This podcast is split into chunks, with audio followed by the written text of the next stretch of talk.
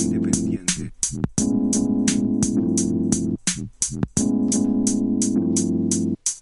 Buenos días, tardes o noches, independientes oyentes. Han llegado a un nuevo capítulo de El Independiente Podcast. Y perdonen la voz un poco ronca, pero ayer estuvimos juergueando, festejando el cumpleaños de Pato, que es. Que lamentablemente no, no está acá, porque Claro, fue una Fue una increíble y tenemos que hacer una recolección de fondos para traerlo desde México en un barco, en un barco pesquero. Así que hasta que llegue, que va a ser en un mes, eh, hay, hay tiempo, ¿no? Entonces, no estar, no puede estar en este capítulo, pero está en, en- En nuestros en corazones. nuestros corazones, exacto. Sí, yo soy Kenneth de la Torre Yo soy Alejandro Lauren. Yo soy Raúl Figuer. y... Esto es El Independiente. Bueno, le enviamos un saludo a Patricia que no lo vamos a difamar. Se quedó haciendo su tesis, a la que esperamos mucho que todo le vaya bien. En este episodio igual tenemos mucha diversión, tenemos el vaciloncito de la semana que se viene totalmente divertido, la agenda cultural, una rica review y vamos a hacer un tema pero que ya, ya estarán cansados de oírlo. Ah, perdón, perdón. Imaginar, Ah, imaginar que ya estamos en, en el, en el número 7. Siete. Imaginar que el actor Michael Gambon solo fue seis veces Dumbledore. Porque, ajá, Claro, el primer. en las dos primeras películas el actor murió. Y después cambiaron de Dumbledore. Y. Michael Gambon solo fue seis veces Dumbledore. Y nosotros hicimos siete, Siete capítulos. capítulos. ¿Saben que hay una anécdota graciosa de... Ustedes se ubican a, Mike- a Ian McKellen, que es Magneto, que es Gandalf también. Entonces, él le ofrecieron el papel de Dumbledore. Entonces ya iba a ser como que el... O sea, Magneto, Dumbledore, Gandalf. El máximo ancianito actor. Sí. Y más poderoso. y resulta que el, el- el que falleció, eh, Richard, Richard Harris, cuando eran más jóvenes, criticaba un poco el estilo de actuación de Ian McKellen. Porque decía como que este estilo de actuación de este joven no me convence, está muy apegado a las nuevas tendencias que creo que pierde un poco la esencia del verdadero actor inglés. No. Ajá, cuando eran más chivolos, ¿no? O sea, después trató tranqui, ¿no? Pero eh, le preguntaron a Ian McKellen y él dijo como que no me hubiera gustado reemplazar a alguien que no estaba de acuerdo con mi estilo de actuación, ¿no? Más un respeto para él, él o sea, para la persona Para la muerta, muerta, claro. que para mí. Pero bueno. Así que eso de criticar a la juventud está desde tiempos inmemoriales. Claro. Nada, está bueno. Me, me gustó el, el datito curioso por el noveno episodio. Estuvo bueno. La vieja Yuvinoya se llama, ¿no? Sí, es la vieja, la- es- se llama Yuvinoya. Bueno, entonces, el tema este tema ya estarán, pero cansados de verlo en el serial, en el combi, en el taxi, en la radio, en todas partes, pero creemos que podemos dar un dato más curioso y un análisis un poco diferente a- de la película de El Bromas, El jajas. El Risas. Saben que yo vi unos memazos que le dicen el, el Vivimos. De Vivimos en una sociedad. el Vivimos. Vamos a hablar de El Joker de Todd Phillips. Así que empecemos. Bueno, eh, es una buena película. Es una gran película. Ya, no lo voy a negar. Creo que yo voy a ser un poco el, el Simon de este episodio. Voy a tirar un poco de beef. Voy a hacer en honor a Patricio que no está. Voy a tirar el hate. Ah, vas a comenzar con el reggaetón es música. Claro, claro. Entonces, yo creo que El Joker es una excelente película. De las mejores que vi este año. No diría a 100% que es la mejor película de este año que vi. ¿Cuál es, cuál es la mejor? Ahorita estaría entre... O sea, tampoco... en- por el momento no he visto las... Las polacas. ah, claro, que hablan sobre la... La guerra de... La separación de, de Croacia, ¿no? Ya, No, no. Pero eh, Once Upon a Time me gustó bastante. Once Upon a Time en Hollywood. eh, me gustó bastante. Bueno, hay un par de peruanas que recién se van a estrenar que las quiero ver. Y otras festivales aún no pasan por acá. Pero por el momento, de las más comerciales, Once Upon a Time y el Joker, creo que están en una, buena escala. Yo creo que el Joker es un- superior a el promedio de películas Claro. populares de Estados Unidos. Bastante superior. Y, pero si va a entrar en una categoría de gran película, de gran obra maestra, creo que tiene que pasar ciertos ah, filtros y análisis que lo haremos ahora. Eh, porque si quieres estar en las grandes ligas, tienes que jugar con Igual, las igual, grandes es, ligas. igual es como un paso, un paso más, como subir un escalón, ¿no? En, en esto de, de las películas de superhéroes, ¿no? Que, que me parece que es interesante que exploren tan a fondo, digamos, la psicología. Es que ya de- dejó de ser una película de superhéroes. Claro, exacto. ¿Dejó de ser una película de superhéroes? Dejó de- Yo creo que dejó de ser una película O de sea, superhéroes. Ya, entiendo que sí. Comenzando porque No, es hay superhéroes. o sea, entiendo que ya sea un género de por sí las películas de superhéroes, pero claro, eh, el, el arte o decirlo, el estilo o los cómics en general, eh, mucho, han pasado ya hace mucho tiempo de ser simplemente cosas para niños a ser cosas mucho más elaboradas, especializadas, ¿no? Entiendo que podamos de- dividir eso como género de películas de superhéroes y claro, son un poco ahorita más comerciales, más infantiles, más familiares en todo caso. Eh, y sí, en ese caso, el Joker es de las mejores películas de superhéroes que he visto, sí. ¿Es de las mejores películas en general que he visto? No lo sé. No, Es muy buena, pero no lo sé. claro. ¿Y por qué? Ya. Entonces, a ver. El Joker creo que tiene muchos aciertos, pero me queda un par de cosas que me quedan rebotando en la cabeza. Una de las principales es que siento que eh, es muy... Te da, te da las cosas muy comestibles y quiero pensar que es una propuesta que sería genial, pero no me gustaría pensar que como saben que va a ser una película masiva, tratan de tratan un poco de tontos al público. Ya lo voy a decir así, Los- así, así. subestiman. No, sí, lo subestiman, claro. ¿Por qué? Entonces, muchas, tiene muchos elementos que los hacen realmente evidentes. Por ejemplo, si el Joker, eh, Arthur Fleck, vamos a hablar, por cierto, de spoilers, pero Full hasta spoiler. más Ah, no sí. De hecho, Porque deberíamos ponerlo en el título. Porque... Sí. Los que no han visto, ¿qué están esperando? Vayan ahorita porque no se van a arrepentir, pero vayan a verlo.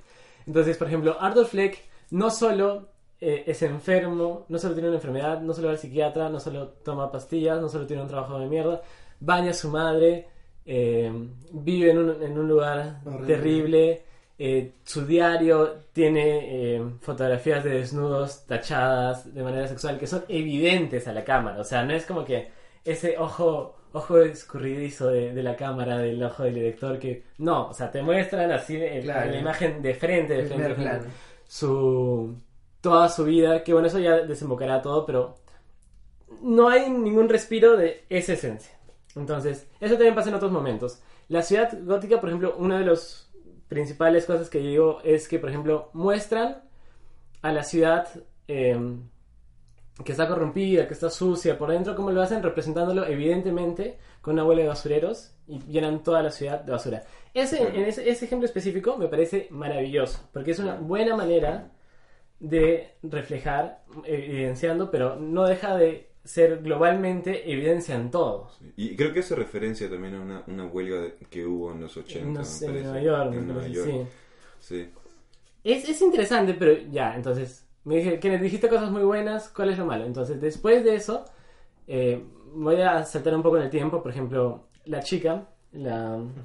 Eh, tiene un textazo que dice, ¿quién eres tú? Tú eres el vecino. Entonces tú entiendes que todo lo que vio él era una alucinación. Entonces, no contentos con mostrarte eso, te tienen que mostrar las escenas, todas las escenas donde estaba la chica, mostrarte Sí. una luz blanca y mostrarte, evidenciar que está ahí a su costado la huevona, evidenciar que eh, los ricos son malos, o sea, porque no, no es que simplemente el Joker matara a tres tipos. No es que matara a tres tipos ricos, sino eran tres tipos. O sea, si eras rico tenías que ser violento, tenías que ser borracho, tenías que ser agresivo, tenías que ser un potencial violador. Y no contentos con eso, tenían que sacarle la mierda. Perdón por la palabra, tenían que sacarle el ancho a Arthur Fleck. Entonces, me das cosa tras cosa tras cosa. Entonces, Thomas Wayne no solo era rico, sino también era racista, sino también era tal. Y el papá del Joker. Sí, entonces, claro, me rellenan mucho y algunas la manejan muy bien, como la, el carro basurero me parece genial y algunos conflictos soci- sociales, eh, pero no me deja de decir, pucha, ¿lo hicieron porque es el estilo o porque, claro, están subestimando un poco al público? Sabiendo que va a ser una película masiva. Mm, yo creo que. No, no, o sea, me parece que podría haber sido como. Tú dices de subestimarlo.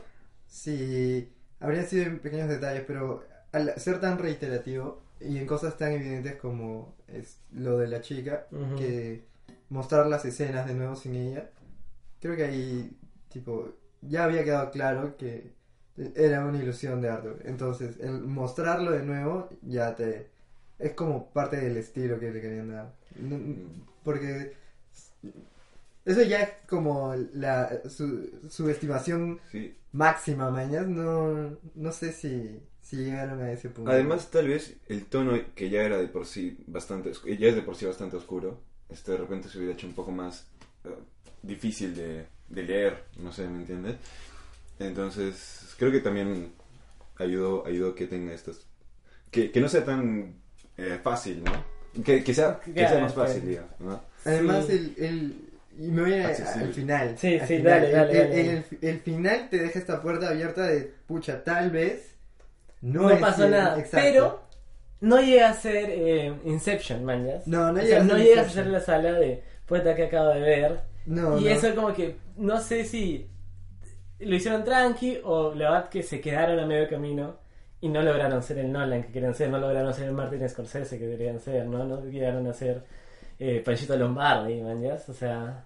Y, y el tag, Sí, pero a, a- a mí el, el, el final de hecho es una de las cosas que menos me gustó porque eh, de alguna manera es dejar entreabierta la posibilidad de que todo el desarrollo del personaje que ha tenido Arthur, este tipo que pasó de ser de cero a héroe como Hércules, Ya. eh, se volvió deja medio abierta la puerta de que tal vez no pasó. Entonces A mí- eso me la baja un poco.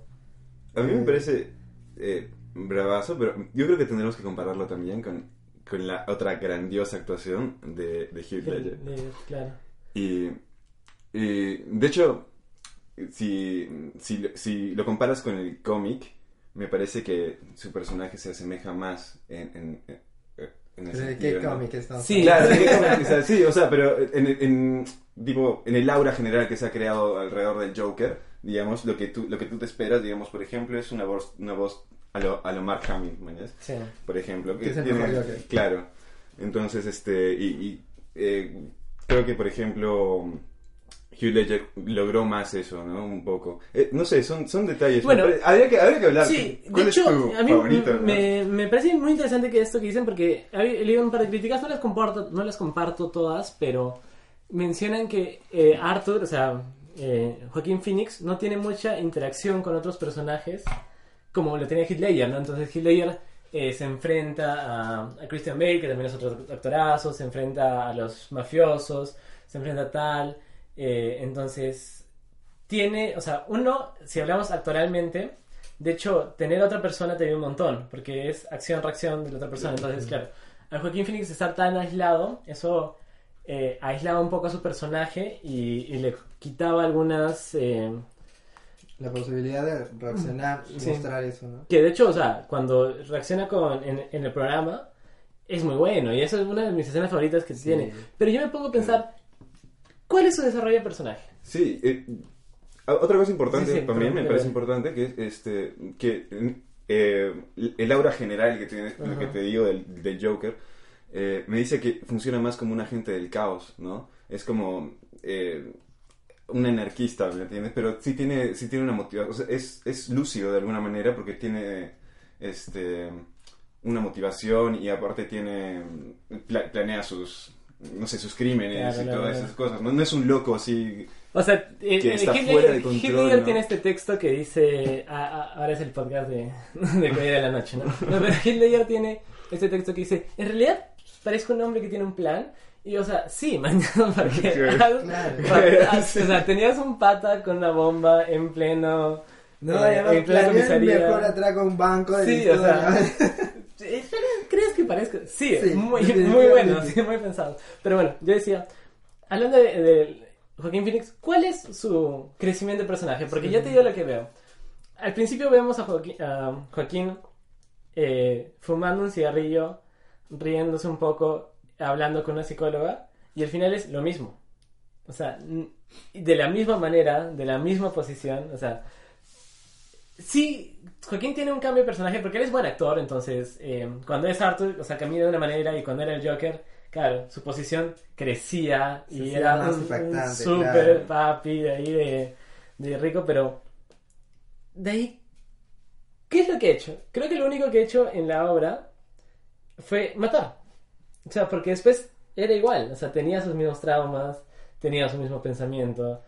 Es que creo que Eh. su el, el desarrollo no era cambiar eso, sino este como revalorarlo, ¿no? Que ya no Ya. sea como eh, me Tengo río porque estoy enfermo, sino me río porque estoy tengo el poder para que estas cosas que antes me parecían Ujú. in- incómodas y por eso me reía, ahora me, me las disfruto y me río ya no por incomodidad, sino por goce, man. Yo, yo sí veo un- un- una evolución del personaje, ¿eh? porque, eh, no sé, desde el hecho de que comienza siendo, am, ¿cómo te digo? Se me fue la idea, se me fue la idea. Ya, pero mira, Pero, yo, claro, yo te respondo para, eh, para que lo vayas a conectar. O sea, sí, pero ¿en qué momento me muestran exactamente esto de, ah, me río porque me divierte? En unos momentos, pero al final, por ejemplo, él recuerda todo y es este final donde pareciera que todo es Una mentira. una mentira, ¿no? Eh, entonces, recuerda como que se ríe de la muerte de los padres de Bruce, de Thomas Wayne. Y dice, ¿de qué te estás riendo? Y él no dice, de la muerte de estos malditos Claro. ricos porque me encanta, ¿no? Él dice, no, de, de- No de nada. Claro, no lo entenderías. claro. así. Yo creo que es más psicológico Pero, también. eh, pero ¿no? incluso ese no lo entenderías, es ya un paso más allá, porque... De lo que estaba antes, Eh, Claro, dices. porque antes, este... Tipo, tenía este problema de la risa y, y no sé si habría dicho eso porque él lo aceptaba como un problema. En cambio, ahora se reía de eso y al decirle, no lo entenderías, le está diciendo, eres inferior a mí. Claro. Pero yo sí creo que hay un punto de quiebre, por ejemplo, cuando eh, aparece en el departamento de su, de su flaquita, entre Ajá. comillas, Ujú. este, y voltea y le dice, he tenido un mal día. ¿no? Y es una referencia también directa a, a, eh, cualquier persona eh, en un- que tiene un mal día puede transformarse en, no sé, en un asesino, ¿no? Es lo que, lo que Sí, decía el, el Joker en el Joker. The Killing Joke, ¿no? Sí. Ahora, Y, ah, se habla mucho de que esta película es muy social.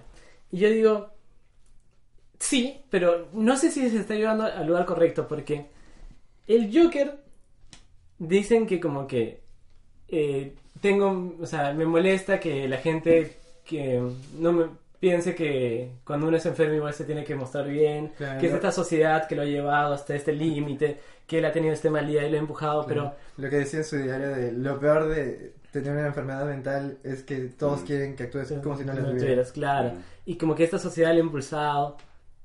Es así, o sea, porque me han mostrado un personaje que ya estaba enfermo, que ya tenía estos problemas. Entonces, eh, la, la sociedad misma le ha impulsado, pero también nos muestra una sociedad que al mínimo explosión también se volvió así. Entonces, yo creo más que como no es que la sociedad lo haya impulsado al Joker, sino él es parte de la sociedad que está propensa a descontrolarse, que está propensa a perder la, la calma. Y Claro. ahora, Y él está loco, él es un asesino, Claro. entonces lo lleva a un grado más sádico, pero, o sea, eso no sé si es porque la sociedad no lo acepte. Yo creo que no lo acepta, pero él está inmerso en esta sociedad, o sea, él es parte de esta sociedad, porque no solo lo tratan mal los ricos, como Thomas Wayne, pero, y para colmo, Thomas Wayne lo trata mal no porque es pobre, sino porque supuestamente es él va y le dice, "Yo soy tu, soy tu hijo, Claro. le toca a Bruce, ¿no? Entonces no es que Thomas Wayne lo odie por ser pobre, sino porque tiene algo específicamente con él. La, otros, la gente más marginal lo trata mal también, ¿no? Porque lo golpean en la calle, sus mismos compañeros lo, lo, lo- lo tratan mal, ¿no? Entonces, ¿en serio es esta sociedad que te ha impulsado hasta el final, final, final? ¿O tú eras así y simplemente pasó una chispa que te prendió, ¿no? Pero, por, ejemplo, ahí, este, a, a mí con, lo que dice de la sociedad, creo que no habla de los individuos, sino de, de los grandes eh, cúmulos de poder, como eh, el Estado, por ejemplo. ¿Pero qué le hizo? O sea, le quitó los medicamentos y ahí empieza su locura, ¿no? Porque un- una vez que deja de tomar medicamentos es cuando se encuentra a, a este, e- este ánimo de violencia que, que le genera tanto eh, tanta satisfacción. es interesante, pero, o sea, escuché muchos tweets, por ejemplo, vi que, claro, ahora que estamos hablando de Joker, la importancia de eh, un sistema público de salud mental. Y sí, es muy importante.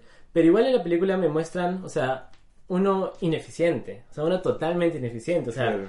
claro, o sea, dejó de tomar las pastillas y fácil resaltó, pero el hombre estaba en cualquier momento esperando para matarla cuando sí tenía esta ayuda mental, ¿no? Y Arkham, que es igual, era terrible también, ¿no? O sea, terrible, terrible, entonces...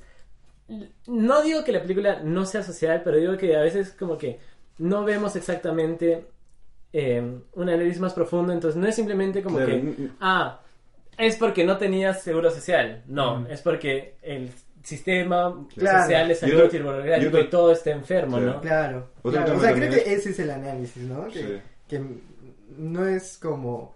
eh, no era un tema en general, no era como eh, la salud mental de las personas, no, era como mucho más grande y eh, eh, lo- eso es lo chévere de, de- en verdad de todas las de todo el, de todo el arte, ¿no? Que te re- que requiere un análisis, un pensamiento crítico de lo que estás viendo y cómo lo relacionas. Y, otro tema también era, eh, por ejemplo, el, el, que sea, eh, no sé, alzado la figura de este del loco, digamos, este y se lo ha puesto como en un, en un, en un pedestal, ¿no? Y es como que no deberíamos hacer eso. Pero en verdad, si te pones a pensar también es en eh, eh, eh, la, la dirección de la película este, fue hecha también desde la perspectiva de la realidad, de esta realidad distorsionada que tenía una persona eh, con una enfermedad mental, ¿no? Y por ejemplo ves esta escena de las escaleras que baja todo Sí. glorioso y todo esto. Sí. También me- creo que Joaquín Phoenix menciona, ¿no? Que era como, este, él, él lo pensó como esta visión de la doble realidad de la que estaba viviendo, ¿no? Entonces Sí. es, es bien interesante. A mí es muy cierto eso que dices, como que qué onda con resaltar a, a Loco, porque igual creo que la película nos lleva un poco a esto, porque, por ejemplo, ¿a quién mata el Joker en escena? A tres patas totalmente violentos, que son ricos, que para cómo son potenciales violadores esta chica, mata al pata que lo trató mal, que lo incul- inculpó para llevar una pistola, todo, Ujú. y al... a- a- A su madre que le mintió, y al... ¿cómo se llama? Que estaba loca que, para estaba colmo, loca, ¿sí? que había permitido los abusos Ajá. de su pareja. Y um, el Murray, Claro, que claro. igual era una persona un poco desagradable, es un tipo de televisión que se burlaba de él, ¿no? Pero cuando tiene que mostrar cómo mató a, la- a su flaca inocente, no lo muestran en escena. Entonces solo muestran las matanzas justificadas, entre comillas. Claro. Estoy haciendo entre comillas para el- los que nos están escuchando. Pero... Y cuando mata a alguien inocente, no lo muestran.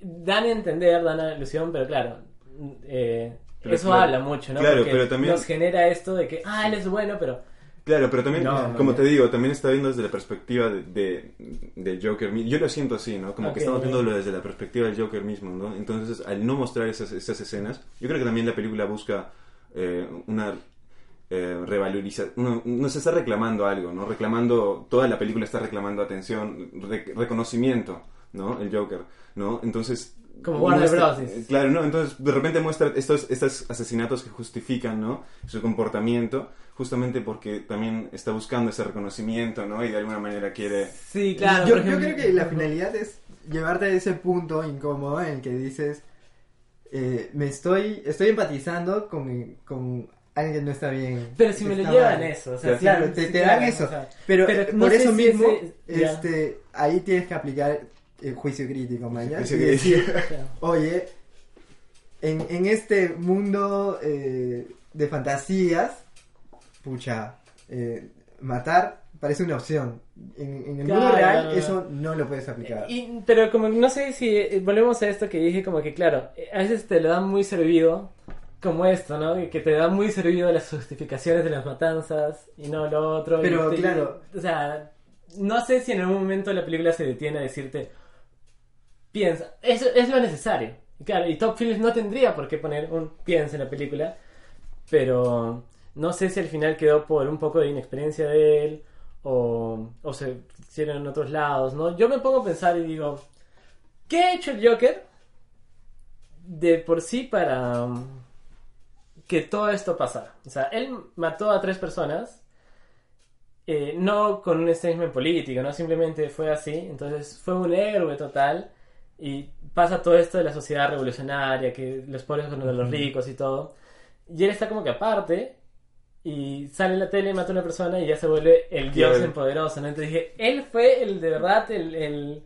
el que organizó toda esta rebelión social, no, simplemente claro, creo que él inclusive... sacó provecho, ¿no? De un- Sí, inclusive cuán importancia tienen los medios para enaltecerlo a él, ¿no? Porque al salir a la tele, al hacerse en la tele, también muestra una sociedad que, o sea, todo está podrido, ¿no? No solo los ricos, sino también de repente luchas sociales eh, Claro. que al final terminan en algo porque la película termina que lo atraparon. O sea, Claro. no nos muestra si funcionó la lucha social, si sí. Sí, ahora, claro, no. es complicado también. Se me hace un poco complicado verlo a él en el papel de un jefe de la mafia, porque es una mafia, ¿no? Básicamente se convierte en la mafia del Joker, ¿no?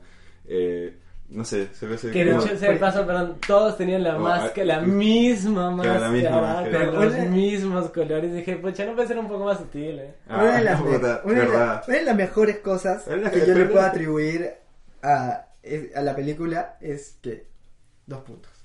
Eh, el Joker en los cómics, esto ya es muy aparte, esto ya es como dale, que dale, sí, sí, sí. algo que tenía que decir. Claro. En los cómics nunca te dejan claro el origen del Joker. Está Red Hood, Ajá. que es el tipo, el- el- un gángster que se llamaba Red Hood que robaba y de pronto Batman lo encuentra, se cae en los ácidos, no es el Joker. Después está otro tipo que es un perdedor, Ujú. eh, que necesita dinero, se viste de Red Hood, pasa lo mismo. Y luego está eh, The Man Who Laughs, Que es como un monstruo, es como Elite de Gotham, que ha estado en toda la historia de Gotham. En Endgame también. En Endgame, claro, y eh, es el Joker. Entonces, eh, no, no hay como un background oficial del Joker. Ajá. Y Arthur Fleck me parece que es el background eh, perfecto para e- ese personaje. No para el personaje Joker, sino para cualquiera que vaya a tomar el manto ¿Del del Joker? Sí, pero mira, guarda ahí porque algo que yo creo que también hicieron muy bien, esto como fan, ya no sé, lo digo, que al final no jugaron especificando cosas de él, entonces sigue siendo muy anónimo Arthur Fleck, no sabemos su verdadero nombre, no sabemos su anterior familia, no sabemos si lo que pasó fue real, o sea, asumimos, como digo, no llegó a ser Inception, pero queda esto que fue real, al final es el hijo de Thomas Wayne, que Thomas Wayne hizo todo esto, al final no, qué pasó en su vida. eh, Claro, de hecho, uno de, esos, ¿qué pasó? de Sí. los doctores que asistió a su parto eh, se convirtió en. O sea, se, se ven eh, su nombre, ¿no? Cuando él va a pedir los papeles de su mamá, Ajá. se ve el nombre y es un supervillano. O sea, después se convierte en un supervillano. No me acuerdo el nombre Me- ahorita. me- pero- Mendadazo, y como en easter egg, y como que también al final de todo, cuando vuelve a estar encerrado, fue real, no fue real, fácil, solo fue una historia más. Y esa, esa imagen cuando camina, está sangrando, está ah, sangre. y lo persiguen con esta luz, es como que un... eh, la clásica de "Sie- siempre se escapará, Claro. y siempre lo perseguirán, y siempre, Siempre se escapará. y escapará, siempre- claro. entonces, eso me, me pareció interesante, que dejaran esa... O sea, cosas abiertas, como que...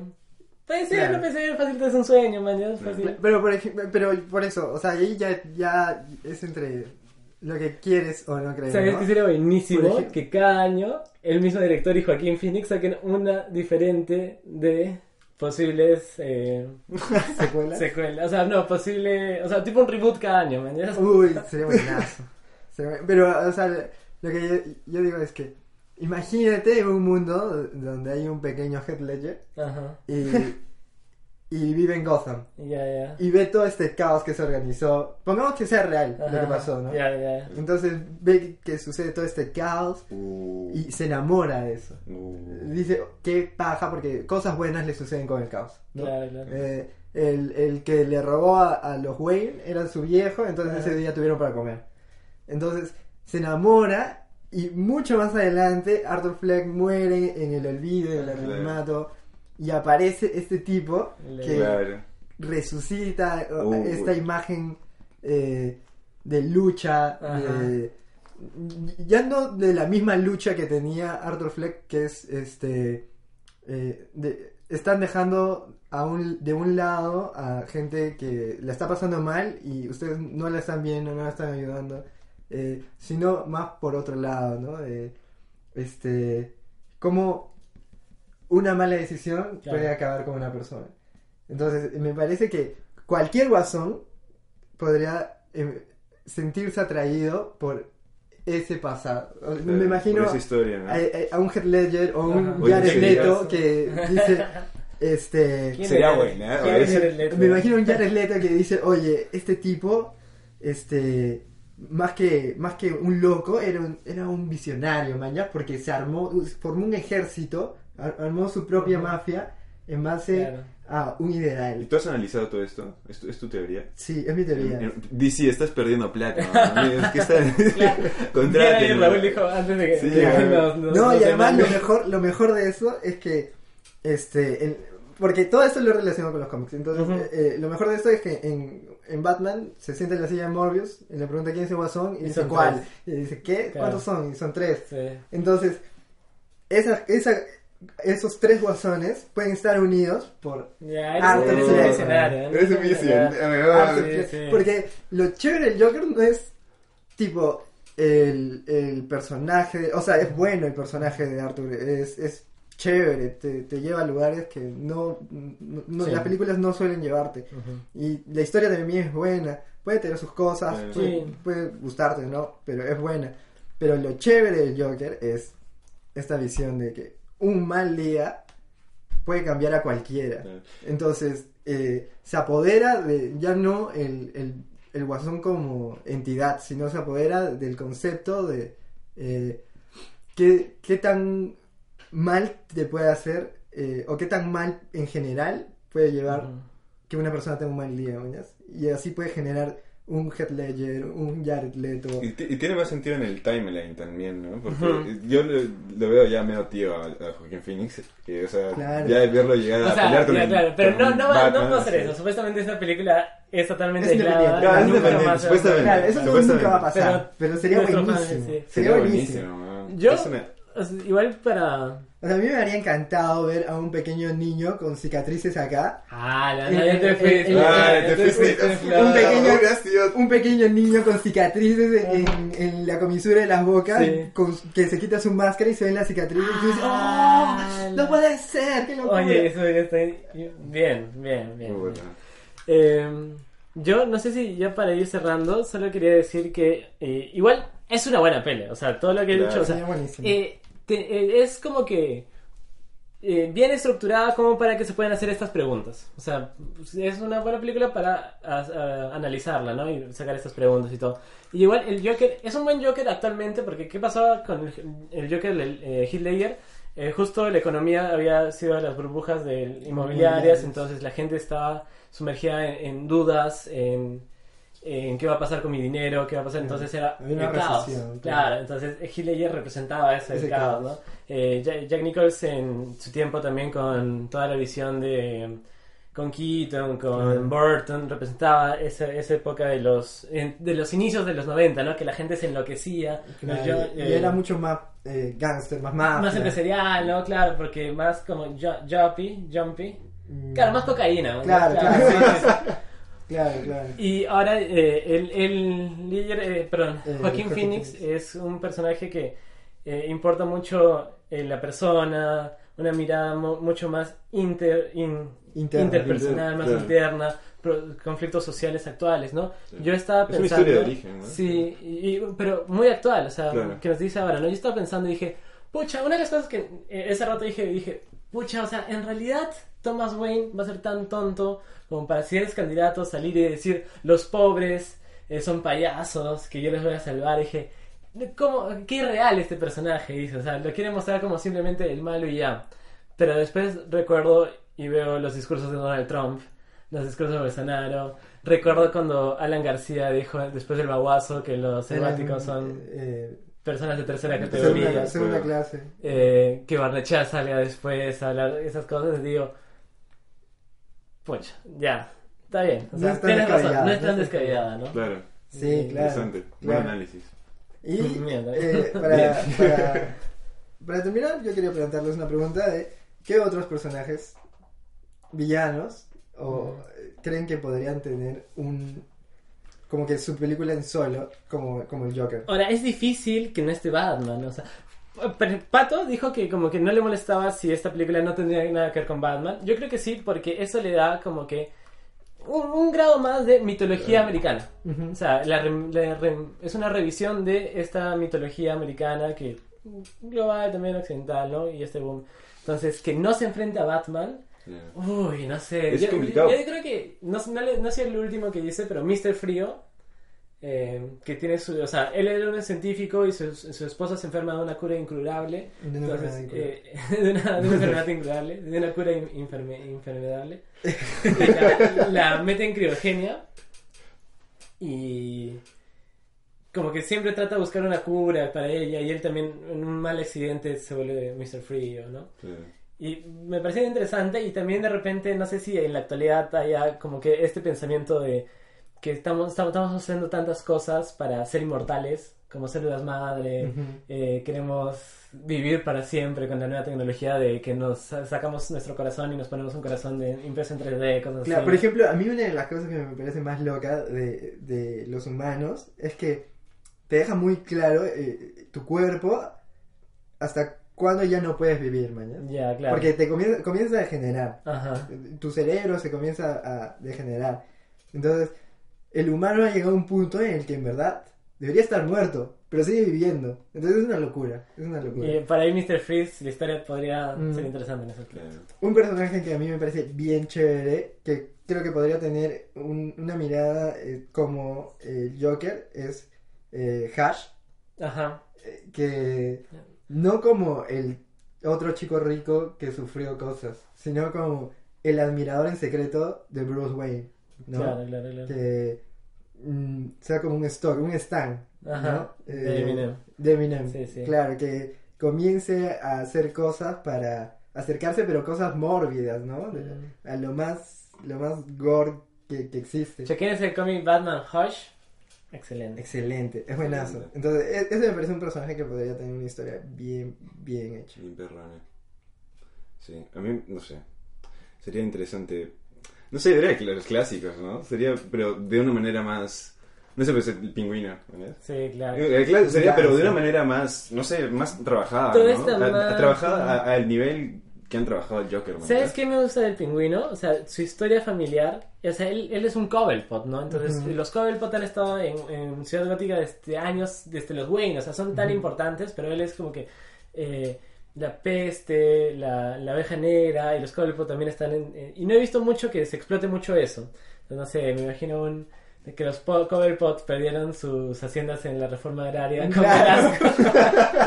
Y después el pingüino en ese o sea, y se enfrenta a la, a la Claro. No, con los bonos de su familia. de hecho, el, el, el primero tiene una característica que es bien chévere, que es bien feo. Entonces, Ujú. eso le, le, le suma en, en, en cuanto a personaje, de eh, reflejar cosas, ¿no? Pero sabes que después también como que él se vuelve millonario porque hace su café su, su bar. Entonces como que es uno de los nuevos ricos, ¿no? Y tiene empresas en Gamarra. y ya estamos, ya estamos perdiendo tiempo acá. Sí.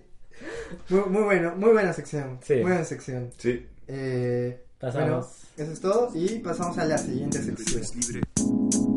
Perú, Perú, Perú es libre. Y volvemos eh, con la review de esta semana a cargo de Kenneth. Sí, exactamente. Eh, bueno, traigo una, una pequeña review que es un evento artístico en el Internet. Este maravilloso mundo de las redes sociales, que no solo eso, sino también lo pueden ver en nuestro propio cuenta de Instagram, que es el Inktober. Sí, llevamos varios días publicando eh, una, una elección eh, al día, Ajá. porque eh, hay, hay este el hashtag, ¿no? Puedes buscar, hay miles de, de, dibujos, de, de bocetos, y todos los, todos los días tiene un tema, ¿no? Sí, nos faltó un poco postear un par de días por la juerga, eh, y por eso Patricio está ahora en, en ese barco de... Sí, está. Ah, Sí. Sí. Pero bueno, ¿qué es el Inktober? Ink es tinta en inglés. No. y- sí, hay gente que no, No, debe sí, saber inglés. claro, sí, pero no sé. es Thomas Wayne. ¿no? No, saca de la no. Vivíamos en una sociedad. Eh, entonces, ink es tinta y Tober viene de October, que es octubre. Entonces, el octubre en, en tinta que un patita que se llama Jake Parker, que es un ilustrador, eh, se dio cuenta que el mundo de la ilustración eh, ahora es muy digital, ¿no? Eh, el medio era muy digital y ya se estaba perdiendo un poco este encanto de, de pintar con tinta, ¿no? Entonces él dijo, ¿qué tal si hago como que un hashtag, un reto para todos mis amigos para que todo en octubre dibujemos con tinta? Y la gente le gustó, empezó a crecer, a crecer y ahora es un fenómeno mundial. Entonces si tú pones hashtag Inktober, hay miles de dibujos de gente eh, con tinta haciendo maravillas. Hay unos que también son ya digitales, Sí. pero con ese efectito. A mí me parece súper eh, gracioso que el tipo haya dicho voy a revalorizar, revalorizar el trabajo con tinta. Y yo, hijo de puta, lo era digital. No, no. Fake Inca. Pero, Oye, nos olvidamos de hacer Oye. esta mención. Antes de esto, queremos agradecer a Foley Studio, que es este maravilloso lugar donde venimos a grabar el, este, los capítulos. De hecho, eh, pusimos un, un cortometraje en nuestro Instagram, nuestro Facebook, donde Foley se encarga de toda la parte musical, la banda sonora, la orquesta. Entonces pueden chequearlo y seguirlo en su página, arroba Foley Studio. y si hay un artista que deberían seguir en Inktober, eh, porque ha hecho muy, muy buenos. Pero después de lo que dijo Raúl, nunca más nos. Esa es la última mención. No, no. Fake Inca, no te molestes. Pero es un capo, es Fake Inca. Y ha hecho unos, ha hecho unos gráficos muy, muy buenos. Y me gusta cómo, cómo aborda el concepto, ¿no? Bueno, entonces Es muy bueno. eh, Jake Parker hizo esto y creció. Entonces, lo que, ¿qué es el Inktober en realidad? Eh, el Linktober se trata de que cada día hay una lista oficial de eh, la página cuenta oficial de Linktober de Jake Parker, donde cada día es un tema. Entonces, la gracia es que tú puedas dibujar eh, cualquier cosa que se te ocurra con respecto a ese tema y no tienes que ser profesional, en realidad. Esa es la gracia. Tú, que de repente solo te gusta dibujar, puedes entrar ahorita porque queda más de medio mes de octubre todavía y chequearlo. Eh, es difícil ser constante, pero es muy rico y muy entretenido. Puede ser profesional, puede ser amateur, todo, y ser turista. Pero entonces Jake te propone un par de reglas para seguir, que es eh, tratar de hacerlo con tinta, si no, no, tratar de seguir los días, eh, los temas, y la última regla es olvídate de las reglas. Eso, esto está hecho para divertirte, para seguir dibujando. ¿Y para qué para- demonios ponen una regla? para hacer chévere nomás. Y como que también hay muchas eh, otras listas que no son oficiales, que son por ejemplo de animes eh, o de, de cosas de terror o de cosas más kawaii. Tú puedes hacer tu propia lista. Más kawaii. Eh, la lista independiente podríamos hacer para el siguiente Uy, sí, sí. Entonces, eh, les recomiendo que uno lo chequen en el Instagram, que es el hashtag Inktober. Hay un par de hashtags, ¿no? Hashtag Inktober Day 1, hashtag Inktober Day 2, hashtag Inktober eh, 2019. Pero al final es hashtag Inktober.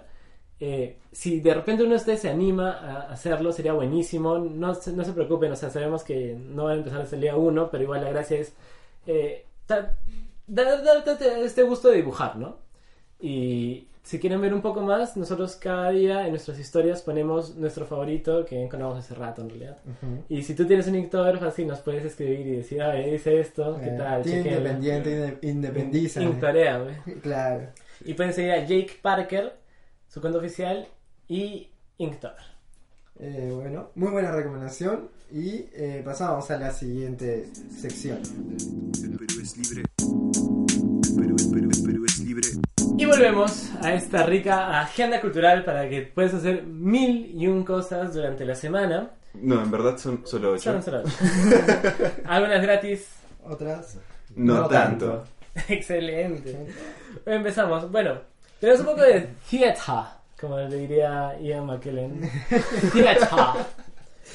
Un poco de teatro, eh, que es Eda, en el Teatro Británico, ya está en estreno, esta obra clásica de Ibsen, eh, viendo una mirada a un personaje femenino bastante poderoso, bastante fuerte, que no muchos... eh, no muchas veces hay obras clásicas con personajes eh, femeninos íntegros. De hecho, el otro día estaba viendo un, un, análisis, un, un texto sobre cómo los personajes fuertes del teatro clásico, mujeres, siempre se presentan solas. Eh, por una mirada obviamente machista de, de las escritoras de la época. Entonces, ver este tipo de obras y en estos tipos de contexto creo que vale mucho la pena. Eda en el Teatro Británico de Miraflores. También eh, ya está cerca de estrenarse El misterio de Irma Vap con Pablo Salarriaga y Pietro Civile. Eh, las entradas ya están en preventa y el estreno es el 17 de octubre en el Teatro Julieta. Así que vayan a comprar sus entradas y disfruten de esta maravillosa obra. Que antes fue hecha con Sergio Galeani Y Giovanni Sixia. Y también tenemos Hamlet, que ya se estrenó en el teatro La Plaza, en el Arcomar, y con todos los actores eh, con síndrome de Down, que es una, una propuesta bastante interesante y, y es una... Es, em, se aborda desde la perspectiva ¿no? de los actores. Sí. De hecho, eh, Kenneth tiene una, una review, una reseña de, de esto en su, en su página de Facebook y su página de Instagram, que está muy buena. Gracias. De hecho, Eh, si te podría dar una recomendación, si alguno quiere estudiar o está estudiando teatro, que vaya a verla para ver eh, elementos de teatro contemporáneo actual, muy actual. O sea, la obra no solo por ser tener actores es buena, sino porque es una buena obra. Claro. Y bueno, se estrenó, eh, hablando de Shakespeare, porque esta obra Hamlet es de Shakespeare, eh, también hay otra obra de Shakespeare que es eh, Patrón Leal en el Centro Cultural de la Católica, que es una eh, versión de El Rey Lear en los tiempos de la Reforma Agraria. Y hemos estado hablando mucho de la Reforma Agraria en estos últimos capítulos, no sé por qué, en el Centro Cultural de la Católica. Debería llamarse eh, el... El Independiente, o sea, el Independiente es un buen nombre. Es un buen nombre. Estaba intentando encontrar un mejor nombre, pero es muy bueno, en verdad. Eh, también, ya dejando de lado el teatro y pasando un poco más a la música, eh, ya se acerca, ya viene con más fuerza que nunca. El Viva por el Rock, Muero por la Cumbia, el 23 de noviembre en el estadio de San Marcos, eh, donde vas a poder disfrutar de bandas como The Strokes, eh, Slipknot. Slipknot, eh, Buen Insulta, Purple Armonía Sour, 10. Armonía 10, grupazos, en verdad, grupazos. No olviden que eh, Pato hizo una playlist con eh, una canción de cada uno de los artistas que va a estar para que encuentres las fijas y sepas qué canción corear en el momento correcto y te diviertas este grandioso y magnánimo evento. Y si decides mandar al demonio ese evento y quieres ir a otro, tenemos el BMF 2019, que será el 7 de noviembre, donde tendremos bandas como Franz, Franz Ferdinand, Mendaza de Hot Chip. de Hot Chip, eh, Javier Amena. Bien, que, ah, ya, ya, exactamente, lo has dicho tantas veces que ya me lo aprendí, ¿eh? Y estar muy bueno el concierto. Y también va a estar... estar eh, Danny Ocean. Sí. Mm. Divino. De hecho, si vas al Vivo por el Rock y de repente ves a uno de nosotros, que puedes ver nuestras caras en Instagram, nos, te puedes acercar y tomarte una foto. Y si vas al BMF y no nos ves, puedes tomarte una foto con un desconocido e igual nos etiquetas. Claro, sí, sí, sí. Es más, si vas al BMF, puedes intentar tomarte una foto con Javier Amena. claro, claro, y me ¿Qué etiquetas a etiquetas. Kenneth? Para, para que Javier Amena tome conciencia de la existencia de Kenneth. ¿no? Sí, me parecería espectacular. Bueno, y vamos un poco saliendo del concierto, si vamos al cine, justamente pueden ir a ver el Joker si no lo han visto, pero ya se han spoileado todo acá, así que eh, a menos que te hayas escapado al- a la agenda cultural. Pero hay tres películas peruanas que van a estar en cartelera.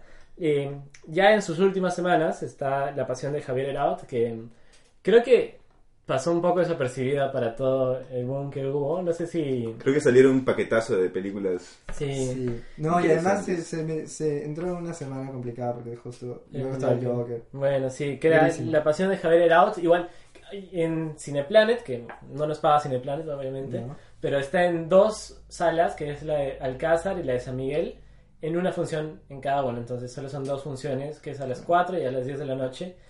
Habría que chequear, darle su oportunidad, es una historia bien interesante. La pasión de Javier Herot, Ujú. o también llamada Las aventuras de Rodrigo Machado. Está también la película. y bueno, y estas se- ya se estrenaron este jueves. Que pueden esperar a o sea, ir ahorita o que salgan de estreno para las promociones. Pero ojalá tengan más salas. Que es Ah Zombie. La primera película peruana de zombies. La- yo, yo digo que es la primera película de comedia de zombies limeña.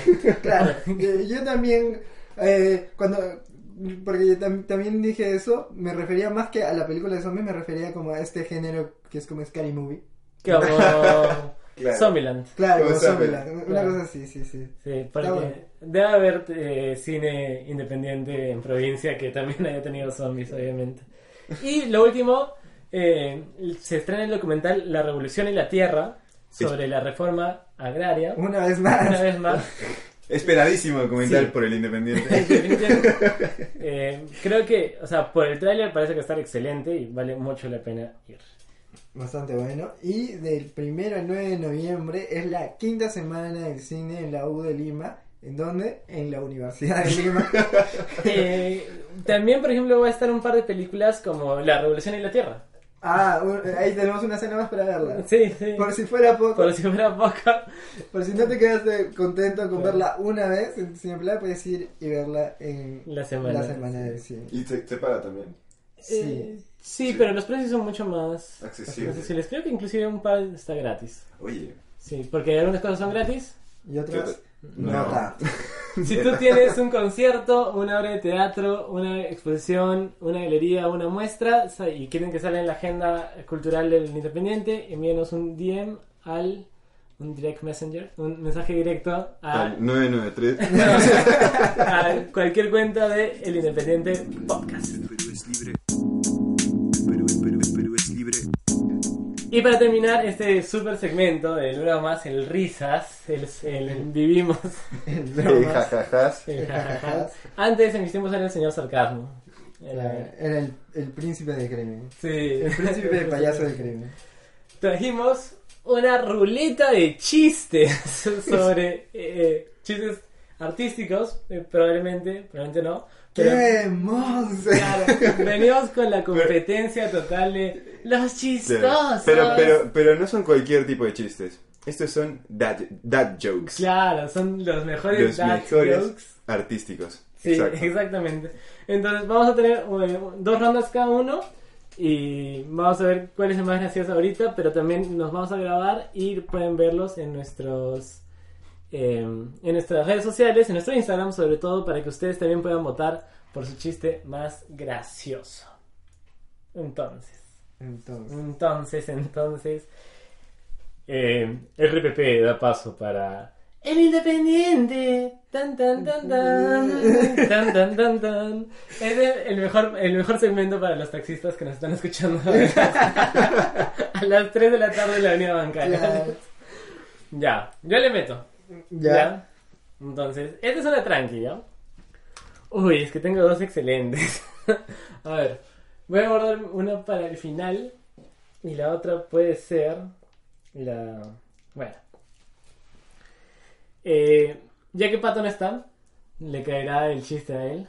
Ya. Ya. Entonces. Cuenta que Pato eh, es- escucha ahora nuestro, nuestro capítulo eh, del Independiente, porque no está, y, y decide ir a una de las recomendaciones que hemos dado, ¿no? Y va a una galería de arte. Dice, ah, mira, qué paja el capítulo, sí, voy a ir a una galería de arte.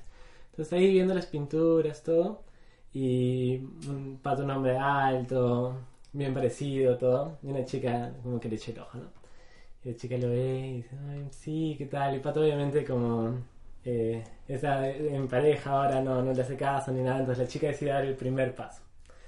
Empoderada ella. Empoderada ella, ¿no? Va, se acerca a, a Patricio y le dice, oye, ¿y a ti te gusta la pintura? El Pato la ve y le dice, sí, desde pequeño, pero si como más de un frasco me intoxico.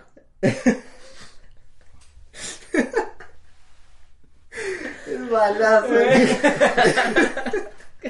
¿En qué cabeza cabía? ¡Qué! Qué mal chiste. Qué mal chiste. El Independiente, el caballero. Eh, eh, deberías tener esos ¡Qué monstruo! Ah, ah, ¿Quién le mete? ¿Quién le mete? Y obviamente, Dale, dale. ¿Ustedes saben dónde guarda su dinero un artista callejero? ¿Dónde? En el Bansky.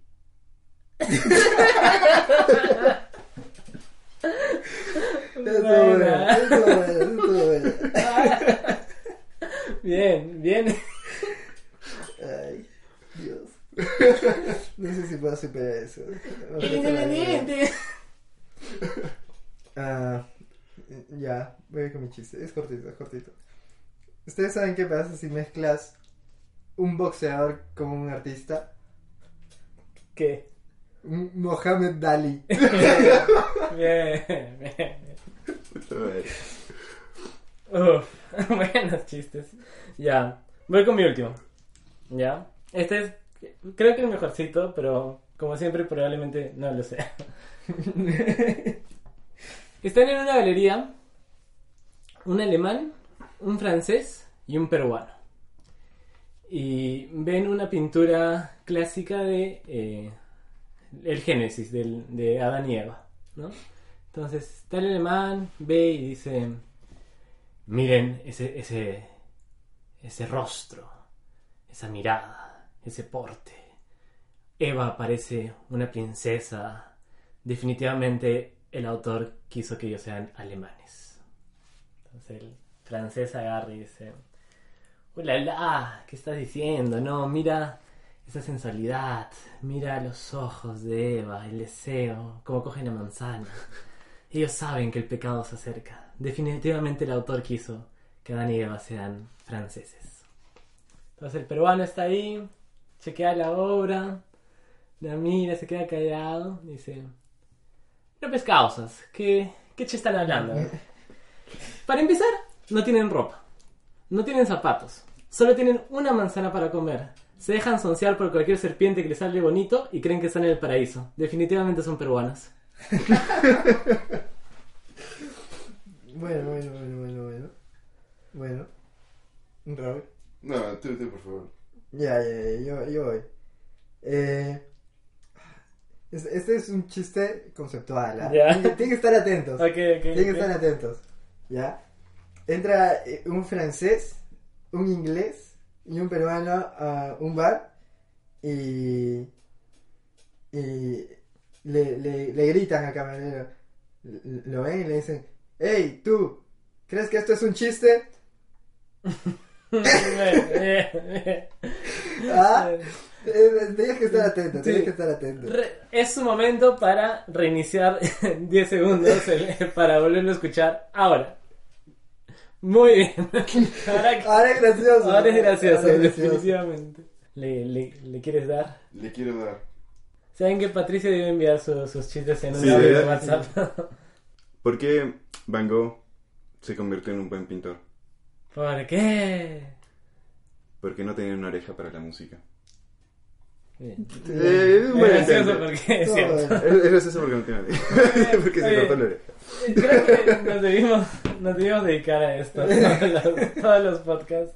Sí. Contar chistes malos. Este, estu- estuvieron muy buenos, ¿ah? Estuvieron muy buenos. Oh, sí, sí, sí. Vamos a, a grabar nuestros mejorcitos y, y los subimos a nuestro Instagram para que ustedes lo puedan chequear. Claro. Porque nos pueden seguir, eso ha sido todo por hoy, nos pueden seguir en nuestras redes sociales como yo soy arroba kendelat con T al final.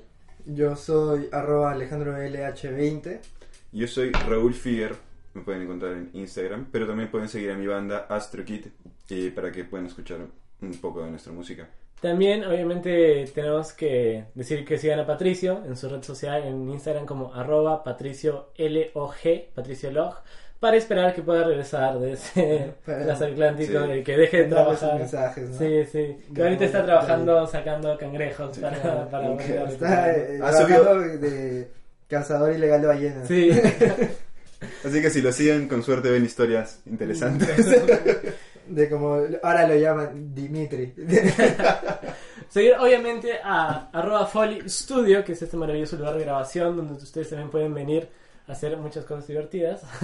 Y, Mayormente grabar. Grabar. audio, trabajos con audio. y obviamente a y, y musicalizaciones también. Musicalización, ¿eh? Y seguir a arroba Fake Inca. eh, que fue el que desarrolló nuestra identidad visual y además crea los covers eh, para cada uno de nuestros episodios. Excelente. Y obviamente seguir a arroba el Independiente Podcast. Un montón de cuentas que seguir, muchachos. Sí. Eh, bueno, eso es todo. Muchas gracias y No se olviden, manténganse independientes. Perú es libre.